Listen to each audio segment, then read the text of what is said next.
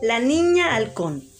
Ágata tiene 16 años. Su trabajo es ser el halcón en las murallas que protegen a su clan y alertar sobre avistamientos de barcos enemigos.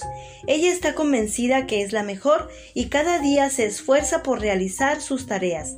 Por otro lado, Jaime fue asignado a ser un pescador y de ello no está tan convencido. Dentro de él habitan algunos miedos al mar. Además, le han instruido para casarse con una chica de otro clan.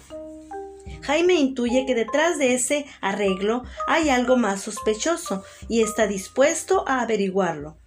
Las ocurrencias de Ágata no se harán esperar, y mientras se embarca en una corta aventura, su clan es atacado y los pocos sobrevivientes son hechos prisioneros.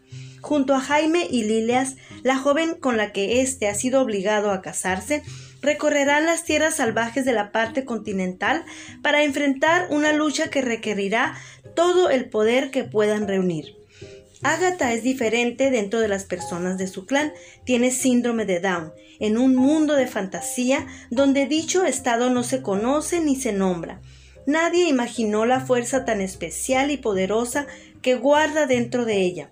La novela debut de Joseph Elliot celebra las diferencias y nos enseña cómo superar nuestros miedos y explorar nuevas creencias, descubrir el valor que habita dentro de nosotros y la fuerza necesaria para convertirnos en héroes.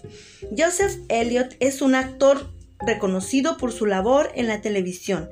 Ha trabajado como guionista para varios programas de la BBC antes de convertirse en actor, Joseph trabajó en un proyecto recreativo para niños con capacidades educativas especiales, cuatro años en escuelas de niños autistas y con síndrome de Down.